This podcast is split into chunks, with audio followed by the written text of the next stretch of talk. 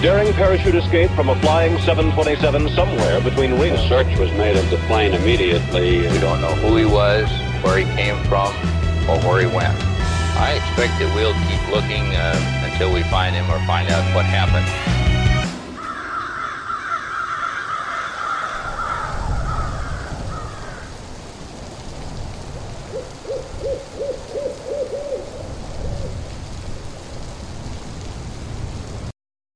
Bueno, y arrancamos con este primer capítulo.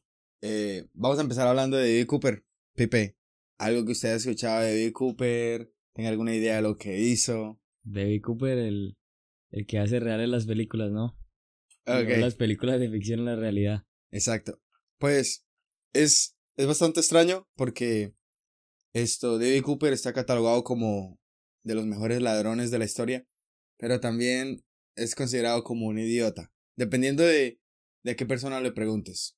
Eh, siempre que uno vea un canal de History o algo, siempre va, el caso de David Cooper va a ser uno de los primeros, uno de los estelares, porque primero que todo es como uno de esos criminales que nunca fueron atrapados y eso al público siempre le ha, le ha parecido muy, le ha encantado. Es, Es que el público siempre está buscando una respuesta, ¿no? O sea, uno siempre espera, bueno, pasó esto, pero algo que no concluye, es algo que queda como dando vueltas en la cabeza. No, y además que fue un caso que pasó hace como 50 años. Claro. Y no, y lo peor es que el FBI, o sea, la me, una de las mayores centros de investigación del mundo, no haber encontrado a este man es, es un logro muy hueputa. Claro que tiene que ver mucho con la tecnología que había antes, ¿no? Porque si comparamos la tecnología de investigación que había an- antes a la que hay ahora, pues hubiera sido otra historia totalmente diferente. Sí, claro, digamos, al Chapo lo atraparon como en tres meses. Claro. Claro, con la tecnología ahora. Vamos a empezar. Esto. Primero que todo, hay que decir que yo sin saber quién era David Cooper, esa foto ya es icónica. La foto de él con los, con los lentes.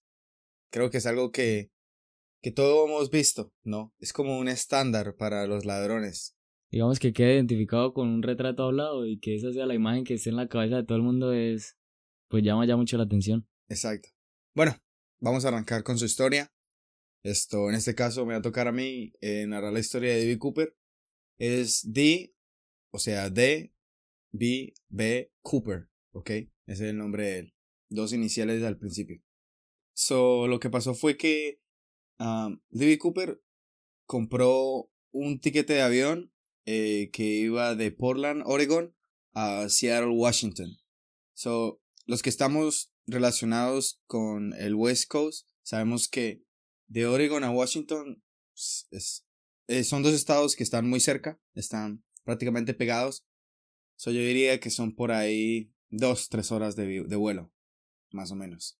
Eh, él compró boleto el 24 de noviembre de 1971, solo compró boleto de ida y fue un día antes del Día de Acción y Gracias, el Thanksgiving en Estados Unidos. Eh, era un avión, el avión era un Boeing 727 y antes en los 70, cuando uno compraba un tiquete de avión, uno mismo con, con su propia mano tenía que llenar información, ¿no? El nombre, el destino. O sea, no era como un ticket electrónico donde yo relleno mi información y se imprime, sino Sí, no, no era como que uno compraba el tiquete y ya llegaba ya a la aerolínea y se lo no, uno tenía que llenarlo con, con su propia mano. Entonces, lo que pasó fue que en el tiquete él puso Dan Cooper. Él puso Dan Cooper, D-A-N Cooper. Pero por allá en un periódico que estaba como informando de la noticia se equivocaron y pensaron que eh, la persona había dicho D.B. Cooper. Y no, él solamente había puesto Dan Cooper. So, ya de una el nombre de él es inventado porque él nunca puso D.B. Cooper, él puso Dan Cooper. ok. ¿Ok? So, él llevaba consigo un maletín y una de esas como, como esas bolsas, como la que llevaba Jaimito en el Chavo del 8, esa bolsa de Como papel, bolsas de reciclaje. que esa bolsa de reciclaje. Eh, bueno, él se subió a- al avión, se sentó en el último puesto del avión, en, en todo el final, ya para donde se sientan Sí, las azafatas. Sí, casi al baño. Y se sentó en la mitad solo y tenía dos, eh, los dos asientos de los lados estaban vacíos. No sé por qué. No sé si, si compró los tres o estaban vacíos, pero de que estaban vacíos, eh, él se sentó en la mitad. Eh, era los 70 en Estados Unidos. So, básicamente, él, él era fumador, so estaba fumando en el avión y pidió un bourbon, el, el trago que es como whisky y Coca-Cola. ¿En ese entonces permitían fumar los aviones? estaba fumando. Todo era normal, eran los 70. Qué So, loco. estaba, estaba tomando en el avión y fumando al mismo tiempo, o sea. Ok, so el vuelo estaba planeado de salir de, de Oregon a las 3 de la tarde. Eh, entonces eh, iba pasando la zafata por el lado de Cooper y Cooper como que la llamó y le entregó una nota. Ok. Al principio la zafata eh, pensó que como que le estaba dando el número o le estaba preguntando algo, entonces la cogió, la guardó, se la puso en el bolsillo y ya pensó que dijo como que bueno, iría a otro lado y después la abriría, ¿no? Pero entonces Cooper la volvió a llamar le dijo que la revisara, que, traía, que él traía una bomba.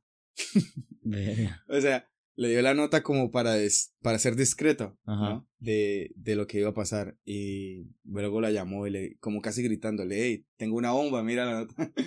sí. Bueno, lo que pasó fue que eh, él le dijo que se sentara al lado de él. Eh, la nota decía que quería 200 mil dólares. Ahora esos 200 mil dólares sería un millón cuatrocientos mil dólares. So, era demasiado dinero. Plata. Sí. Y él específicamente dijo que quería todo ese dinero en billetes de 20 dólares. No tengo ni idea por qué. So, las, la señora se le sentó al lado y la nota decía que quería los 200 mil dólares, quería cuatro eh, paracaídas, quería dos del frente y dos de atrás. Nunca me, nunca me tiraban paracaídas, pero sí, hay uno, de uno enfrente y uno de atrás.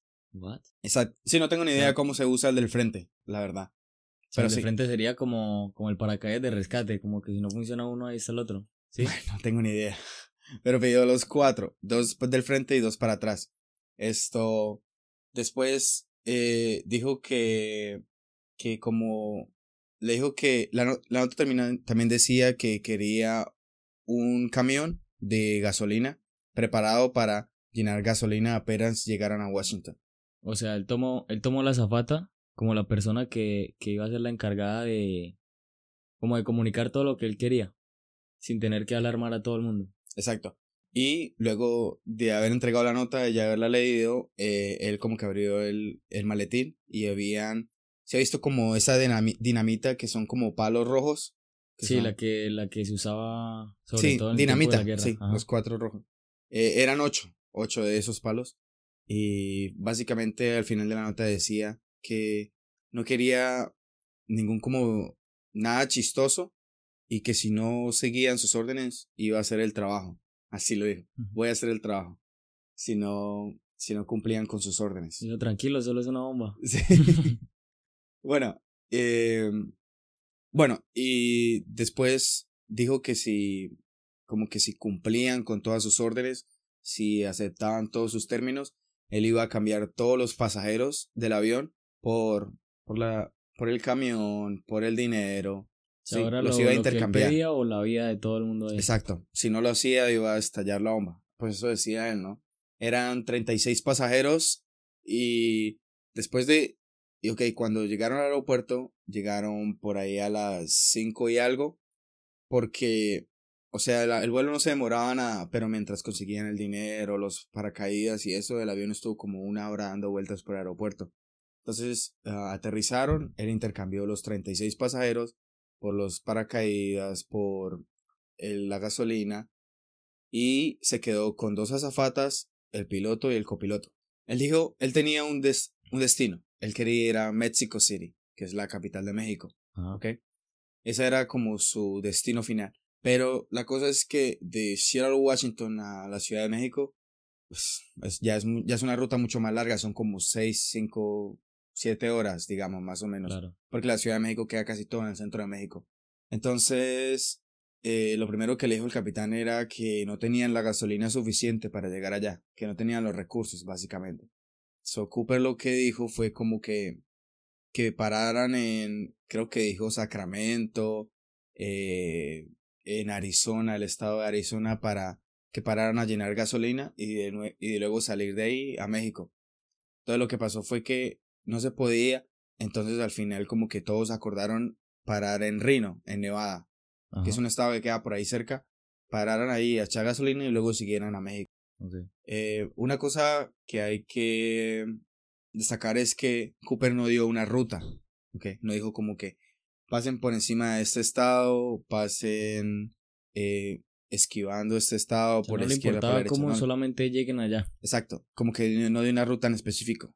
Esto, eh, él pidió que, que el vuelo, que el avión arrancara con, no sé si usted ha visto la escalera del avión, de la parte de atrás, como por donde se suben gente, Sí. que es como la parte de atrás de un avión, que son unas escaleras que se extienden. Ajá. Él pidió que el vuelo arrancara con esa escalera ya abierta.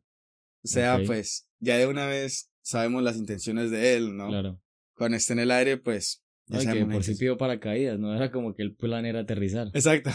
Sí. El video del paracaídas era porque tenía planeado saltar en, en algún lado. Pero la, lo, que no, lo que me parece interesante es que él no, no pidió una ruta.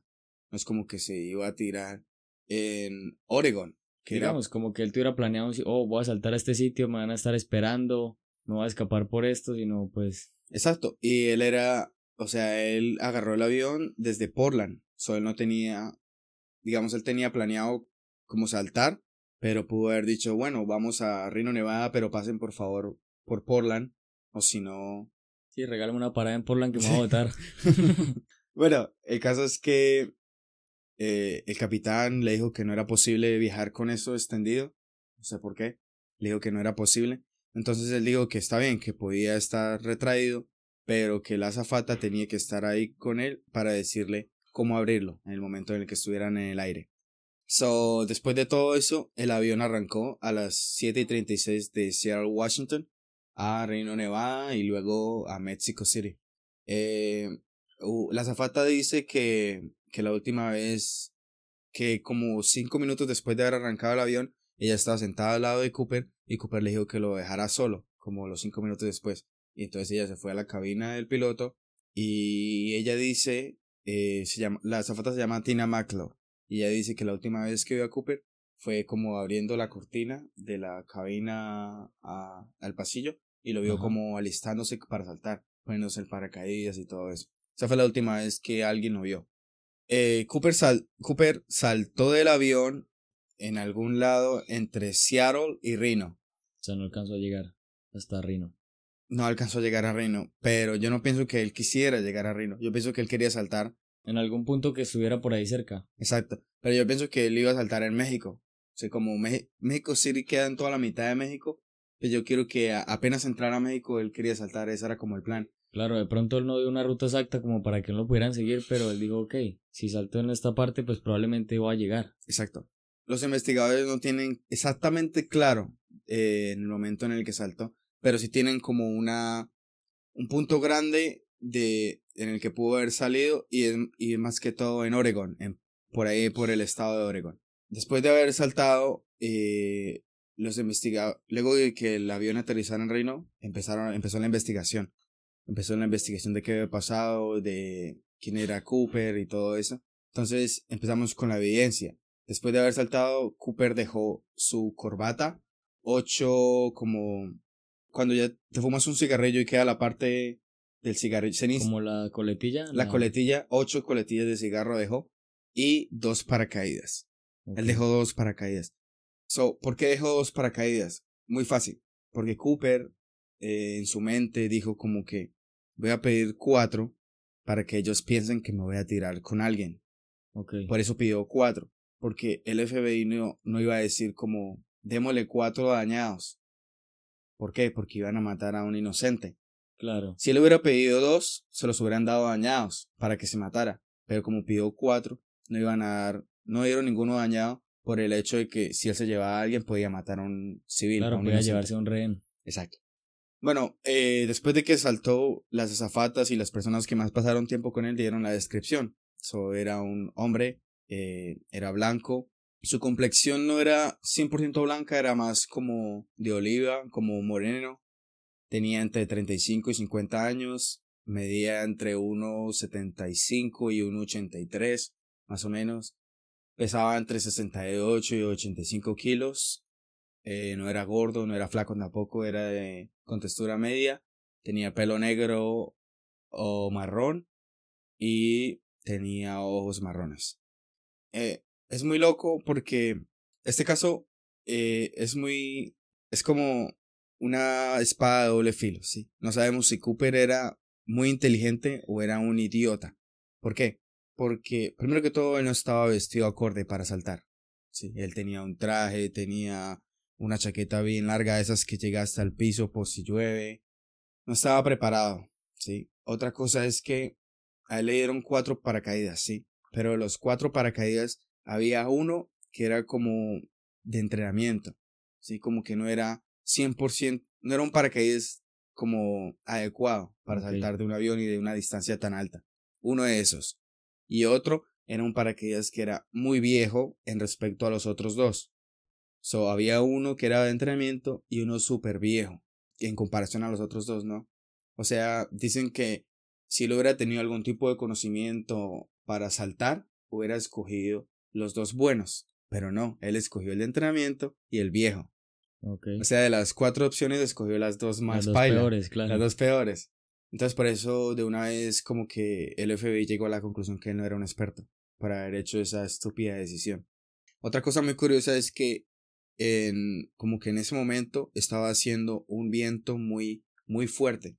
Demasiado. Por ahí vi que era como uno de los vientos más fuertes del año, de ese año que había pasado por ahí. Y estaba lloviznando. O sea, estaba cayendo un poco de lluvia. Y así decidió saltar. Y, o sea, otra vez no eran como que las condiciones aptas para saltar, pero aún así saltó. O sea, como si el robo se le hubiera ocurrido en la mañana. Y dijo, Exacto, "Hoy es como- a robar. Ni, si- ni siquiera miró el clima, ni nada. O sea. Bueno, otra cosa es que mientras el avión estaba yendo a Reno, habían dos jets, habían dos jets como persiguiendo al avión.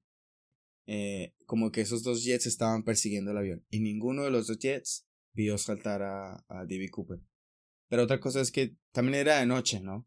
O sea, no es, no es como que vas a ver muy claro si una persona llega a saltar de un avión, ¿no? Pero ninguno de los dos jets que iban siguiendo el avión lo alcanzaron a ver. Y iban dos eh, viéndolo. Él saltó a las, como a las ocho y media de la noche.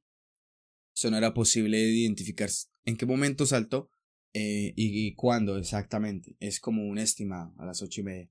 Pero los Jets no tienen como un punto exacto donde poder caer. Tienen como un, un estimado. Pero No, son como en ese 50, entonces. 60 millas. Es demasiado distancia. Una de las cosas que me gusta de este caso es que Cooper se preparó.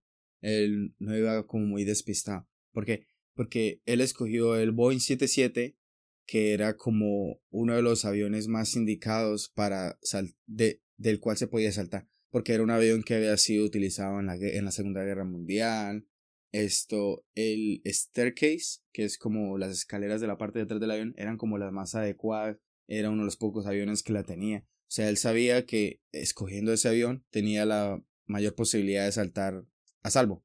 Sí, digamos que era como el, más seguro para hacer lo que iba a hacer. Y, y otra de las cosas es que como el espacio donde creen que David Cooper de- debería haber ah, caído era como un bosque, era noviembre, estaba cayendo nieve. O sea que muchos de los investiga- investigadores dicen que si él hubiera saltado en ese lugar, lo más probable es que no hubiera salido de ahí vivo. Imagínense caer con todos esos árboles gigantes de Oregon, nieve, con un traje no acorde. Ok, por eso, lo, por eso cuando empecé este caso dije que era como, como una línea muy delgada, no saber si él era un genio o un No, idiota. Un idiota, claro. Sí. Bueno. Era un genio para tener todo, todo tan planeado que le saliera perfecto. O era tan idiota que pues simplemente el FBI dijo, no, este man va a hacer esto, no puede ser tan imbécil. No, pues es que lo que me gusta es que él planeó todo exactamente. Sabía cuántos paracaídas pedir para despistar a la policía, sabía que iban a necesitar gasolina. Vino preparado, pero hay ciertos detalles que, que no me cuadran, ¿sí? Para, para clasificarlo como genio. Otra cosa es que eh, Dan Cooper eh, no tenía como un acento muy marcado, no se sabía de dónde era. Hay un cómic, es un cómic eh, francés, que está escrito todo en francés, que en esa época se vendía en Canadá. Como sabemos, eh, en Canadá hay mu- muchísima gente habla francés. Es como, es el segundo idioma más hablado de Canadá. Ajá. Tiene una población eh, muy grande de gente que habla francés. Entonces, ese cómic sí se vendía ahí, porque ahí la gente sí habla francés. Pero aquí en Estados Unidos no se vendía. En la época que Cooper saltó, 1971, no se vendía. So, por eso, muchísima gente cree que Cooper era canadiense. Porque el acento canadiense y el estadounidense no es muy fácil de, de reconocer, no se sabe cuál es cuál, es difícil. Y en el cómic se habla francés, entonces mucha gente dice que Cooper era canadiense y hablaba francés. Y el piloto, el protagonista del cómic, se llamaba Dan Cooper. Ok. So, mucha gente cree que Dan Cooper no era el nombre de él, sino lo agarró del cómic. Y en el cómic, el protagonista era un paracaidista. Mm. El protagonista era un paracaidista que saltaba de aviones, se llamaba Dan Cooper. So, por eso la gente cree que ese no es el nombre de él, sino él agarró ese nombre de, del cómic. Eh, bueno, todo eso pasó en 1971. Durante nueve años, eh, los investigadores no tuvieron, no encontraron el cuerpo de Cooper, no encontraron el dinero. Otra cosa, cuando tú sacas cierta cantidad de un banco eh, para un secuestro, para un robo algo, todo ese dinero está marcado. Sí, claro. Tiene como un Todo número serial donde se puede rastrear. Obviamente el dinero de Cooper también. Entonces, desde que él saltó en 1971, nunca se encontró el dinero, nunca se encontró ropa de él, nunca se encontró su cuerpo, nada que llevara al FBI a encontrarlo. Entonces lo que pasó es, nueve años después, en 1980, en una playa que se llama Tina Bar, eh, un niño, eh, Brandon Ingram, estaba ahí con su papá y encontraron como tres paquetes de dinero que era como un aproximado de 5.800 dólares. Sí. Sí. Pero eran tres paquetes de dinero juntos. O sea, como que estaban pegados. No era que estuvieran en una bolsa o algo. Estaban juntos. O sea, era como una bola grande de dinero. Otra, tres. Tres bolsas, tres bols- bolas grandes de dinero juntas. Entonces, lo que el FBI pensó al principio era que ese dinero, porque ellos tenían como una ruta donde Cooper había caído, entonces ellos pensaron que ese dinero había caído ahí y por el río se había ido por la corriente y había terminado en esa playa. Pero no se puede, eso, eso no es posible. ¿Por qué? Porque la corriente de la playa iba hacia el otro lado. Eso era imposible que llegara ahí. Otra cosa es que era, otra cosa es como es imposible que tres paquetes de dinero por separados los tres se encuentren en una misma playa. Si me entiendes, si hubieran caído en el punto donde creen que él cayó. O sea, los tres no se pudieron haber ido por un río y encontráronse los tres precisamente en el mismo lado. Entonces mucha gente cree que fue intervención humana. O alguien se encontró el dinero y lo puso en esa playa. O fue Cooper mismamente. O sea, tiene que ser mucha coincidencia para que, para que hubieran quedado tres fajos que se pueden ir Exacto, a es como cualquier un, lado. un misterio dentro de otro misterio. Otra cosa muy importante a destacar es que las ligas con las que el dinero estaba como pegado, porque el dinero estaba pegado con ligas, las tres eran como, no eran nuevas, pero no eran, no podían haber sido las mismas que le dieron a Cooper cuando saltó del avión con el dinero. Claro, digamos que una liga después de todo ese tiempo se rompe o se deshace por el Exacto. calor y por Esas ligas eran cosas. relativamente nuevas en comparación con las que le dieron en ese caso. Entonces, eh, lo- la verdad, esa pista a su vez es muy importante porque encontraron el dinero después de tanto tiempo. Era el mismo porque tenía el mismo, los mismos números seriales Estaba y todo eso. codificado. Pero ponía más dudas que las que resolvía. ¿Se me entiende? Como que no ayudaba nada el caso, absolutamente nada. No daba pista de dónde estaba Cooper. Nunca se encontró más dinero o no se sabía dónde estaba el resto. Es más, gracias a esa pista la- eh, el FBI como que empezó a buscar nuevas zonas donde él pudo haber caído, porque el dinero estaba muy lejos de donde se supone que Cooper debió haber caído. Daba más dudas de las que resolvía. So, aquí tengo eh, los respectivos eh, sospechosos porque yo estuve investigando y en el caso hubieron demasiados como sospechosos. Creo que llegaron a, a interrogar como a mil, como a mil sospechosos. Entonces, eh, la torre de papeles era como de 40 pies de alto. O sea, era una cosa impresionante. So, vamos a ver el primero. El primero se llama Richard McCoy. Eh, mira, aquí en esta foto podemos ver las similitudes con Dan Cooper. Él se llama Richard F. McCoy Jr. Es exactamente igualito. Es, Es una cosa impresionante las similitudes entre Richard McCoy y Dan Cooper. Y ahora vamos a ver eh, por qué los investigadores pensaban que él era D.B. Cooper. La primera es que McCoy fue arrestado en 1972 por haber atracado un avión Boeing 727, que es el mismo avión que Cooper había eh, atracado. Él también usó un seudónimo, que es, eh, no usó su nombre, usó otro nombre de alguien más.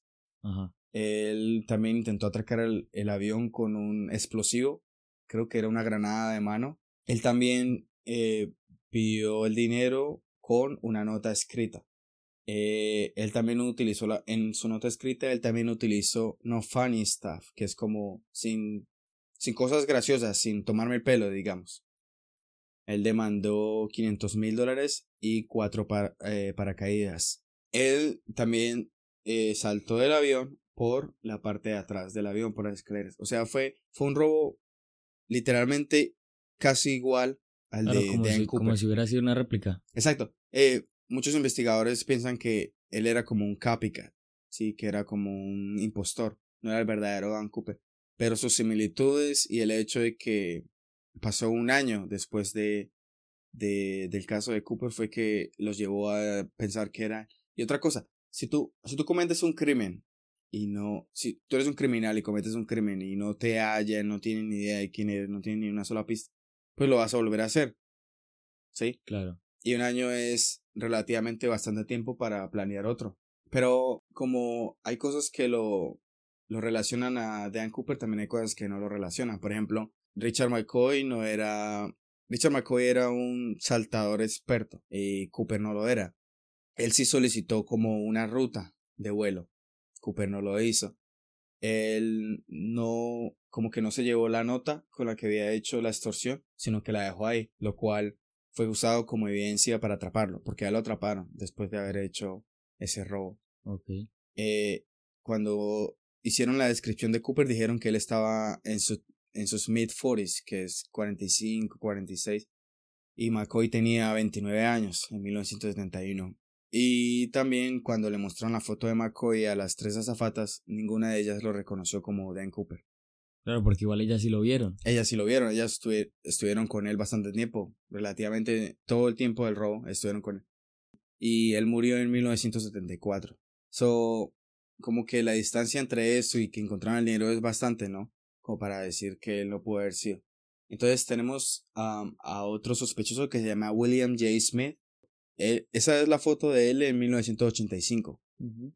y, y hicieron como un retrato de Dan Cooper que cómo se vería él en esa época también, ya igual de viejo. So vamos a ver la siguiente foto. sí, se parece demasiado, o sea, las similitudes son son casi iguales. Son casi iguales. Vamos a ver por qué el FBI tenía a William Smith como uno de los sospechosos. Se dice que Cooper tenía como eh, un pasado como militar, porque uno de los paracaídas que él escogió, sí, era el más viejo, pero también era uno de los paracaídas que más usaba en las Fuerzas Arma Armadas. Claro, digamos que él tenía experiencia con eso, lo conocía. Eso como que lo conocía. Por eso mucha gente piensa que él tenía como experiencia en la Armada. Eh, entonces hay una similitud. Otra cosa es que William Smith tenía 43 años en 1971, lo cual está muy cerca de la edad de Dan Cooper cuando cometió ese crimen. Sí, la edad que promediaron. Eh, otra cosa es que se parecen mucho, como ya vemos. Y él él había ido a la secundaria con alguien que se llamaba Dan Cooper, que había muerto en la Segunda Guerra Mundial. So, tenemos demasiadas, tenemos demasiadas similitudes con William Smith, pero también hay sus diferencias. Por ejemplo, él trabajó, él vivió toda su vida en, en el East Coast. Y en el East Coast de Estados Unidos es como literal el otro lado del país. Sí. Si Claro. Seattle está en un lado, el East Coast está del otro lado, son por ahí 10 horas en avión. Otra cosa es que William Smith trabajó en una, en una compañía donde cier- ciertos metales se encontraban en la ropa de él que solamente se pueden encontrar en ese tipo de compañías porque se manejan ese tipo de metales. Y uno de esos metales que es muy raro se encontró en la corbata de Cooper que él había dejado en el avión. Pero es como todo, ¿no? Digamos, te puedes comprar una camisa ahorita, pero va a tener un millón de metales que, que pasaron por una fábrica, luego por los que la organizan, luego por los que la envían. Sí, Claro. como que eso no es como una pista muy clara. Sí, no es una prueba verídica de que... Exacto. Y bueno, ese fue el caso de Dan Cooper. Eh, el caso se cerró, finalmente en el 2016. Él nunca fue capturado. Eh, el caso, obviamente, si se llegan a ver pistas nuevas sobre él o si llega a decir un indicio de él, lo van a volver a abrir. Pero obviamente él ya debe estar muerto. Si tenía 40 años en el 71, hace más de 50 años, ya está más que muerto, ¿no? Pero sí, eso es uno de los casos que más, que más me gusta, que más me intriga, porque me parece que fue tan bien planeado, pero tan poco ejecutado. ¿Sí me O entiendes? sea, como que se planeó bien, pero se ejecutó de la forma más estúpida que podía... Sí, o sea, el man era un genio, no tengo la menor duda. Y el hecho de no haber sido encontrado nunca es, es un plus. Pero yo no creo que él llegara a gastar ese dinero, porque un dinero seriado, recuerden que cuando salió la noticia de que el dinero estaba seriado, salió en los noticieros, todos los bancos estaban pendientes, la gente común, las... Todo el mundo estaba pendiente de ese dinero y nunca lo encontraron. Bueno, ¿y qué tal si, si él fuera una persona fanática como esta gente que se mete en beats raros y, y por el cómic o alguna cosa él hubiera dicho, ¿sabe qué? Pues quiero replicarlo y solamente por la locura de hacer lo mismo y no sé, es muy extraño. Yo creo que él, yo creo que él murió en el salto. Por todo lo que llevó a él saltar, eh, había muchísimo viento. Él escogió los dos paracaídas que eran los más pailas. Hacía lluvia. Nunca encontraron el resto del dinero. Nunca encontraron su cuerpo. Lo más probable es que se haya estrellado con un palo, un, un oso se lo haya comido o algo. Sí, como que yo no pienso que él haya sobrevivido al salto, ¿no? Pero bueno, eso es lo que hace increíble esta historia, que no lo sabemos, no tenemos ni la menor idea de qué pasó. So, por eso es una de las historias que más, Y lo ¿Qué que más impacta también es lo del dinero, ¿no? 200 mil dólares, un millón cuatrocientos mil, o sea, es Y aparte haber demasiado. encontrado un rastro del dinero ordenado, porque eso de cierta manera es ordenado. Y haber encontrado una parte del dinero. Y si hubiera sido alguna otra persona que lo coja, lo más normal es que lo hubiera gastado, pero no estaba registrado en ningún sitio. O tal vez la persona que lo encontró eh, supo que era el dinero de Dan Cooper porque ya habían puesto los cereales en los noticieros y dijo, no, no lo voy a gastar porque me van a inculpar, entonces lo, lo enterró en Puede la que, playa. lo, puede que lo haya ordenado como para que alguien lo encontrara, pero que no supieran que él lo tenía. O pudo haber sido él mismo, sí, no sabemos. Este caso me parece una maravilla y, y, y lo replicaron en Loki, en Loki, la serie de Disney Plus. Ajá. Lo replicaron y, y, y no sé, me parece increíble que no hayan sacado una película de este caso porque es, es impresionante. Porque si el hecho es que él hubiera quedado vivo y no hubiera gastado el dinero, yo creo que me refuerza más esa teoría. Como que él hubiera tenido un sesgo ahí raro mental. Como que lo hubiera hecho a.